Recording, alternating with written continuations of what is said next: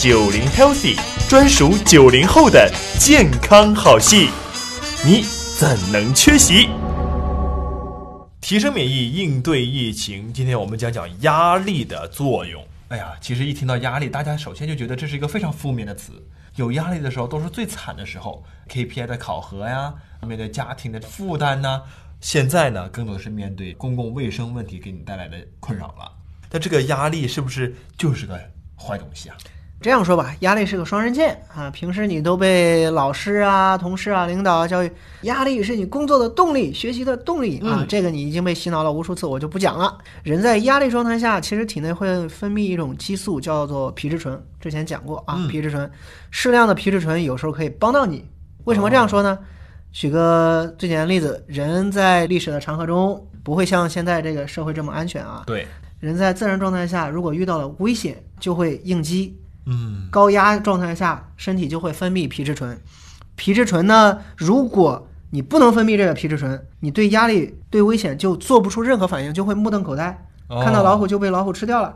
但是如果正常状态下，你有了压力，看到了危险，你身体分泌了皮质醇，它就可以调动你的肝脏、脂肪或者肌肉组织去释放这些能量，然后让你身体启动起来，做出迅速的决策，到底是逃跑还是搏斗。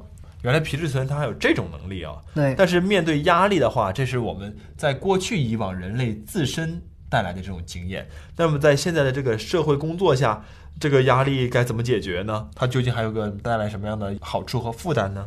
现在生活中，这个压力导致分泌的这种皮质醇激素啊，它可以操控人的情绪和健康，它可以调节人的免疫细胞。哎，我刚才说了，皮质醇啊，它对免疫功能是有一个抑制作用的。啊，皮质醇是免疫抑制剂。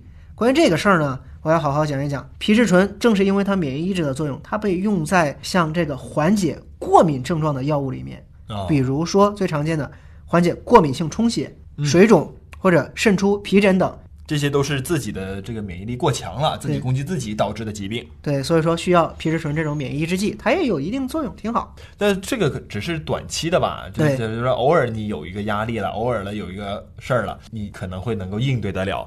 但是有些人他长期一直处在压力的情况下，嗯，这可能就不是个好事儿了吧？对，其实，在心理学上研究这个很常见，不用做任何分子机理研究。长期的慢性压力最终导致的症状，其中一项就是焦虑症，导致心理上焦虑。对。但是呢，二零一九年年底的时候，在《细胞》杂志上发表一项研究。就从分子层面告诉我们，为什么长时间的慢性压力会导致焦虑。虽然他拿了动物实验，但是这个动物实验讲的挺有意思，给大家分享一下。嗯，研究者发现，通过这个小鼠实验啊，通过压力可以诱导 CD 四 T 淋巴细胞的线粒体裂解。CD 四 T 淋巴细胞也是 T 淋巴细胞的一种。这个 T 淋巴细胞的线粒体裂解之后，合成了过多的黄嘌呤，然后这个黄嘌呤呢。